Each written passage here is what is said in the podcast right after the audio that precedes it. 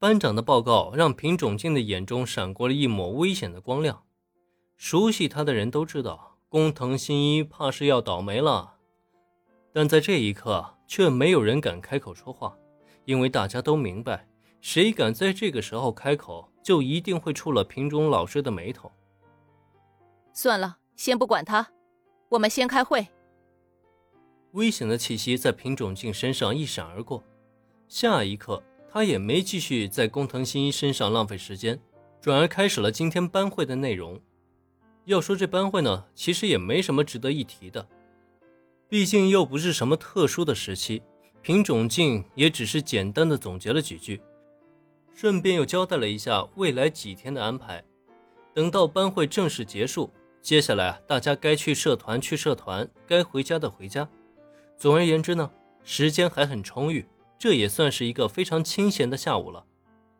不过，就在品种静宣布班会结束之际，报告。教室门口一声有气无力的报告，是瞬间吸引了所有人的注意。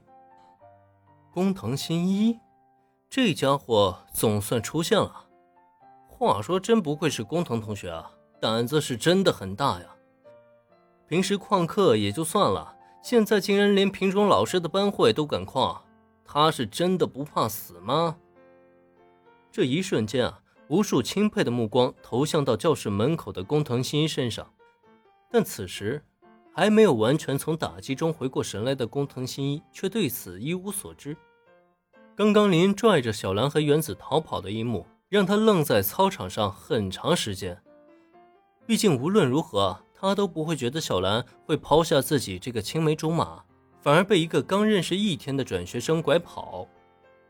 虽然这件事儿的确就发生在他眼前，但仔细思考一下的话，或许这很可能是一场幻觉。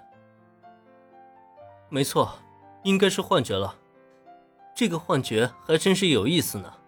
林同学竟然还有着职业球员的实力。哦，对了，虽然是幻觉。但下节课的班会还是不能错过的，不然就算是幻觉中，品种老师也肯定不会放过我吧。大致怀揣这样的想法，工藤新一迷迷糊糊地返回教室。可站在教室门口迎接他的，却是来自品种静的危险笑容。哼，工藤同学，你回来的还真是及时呢。这巨大的压迫感是怎么回事啊？这不是幻觉吗？怎么会这么真实啊？本来神色还有些茫然的工藤新一，在听到品种静的声音以后，是忍不住打了一个寒战。他有一种预感，死神已经距离他只剩一步之遥了。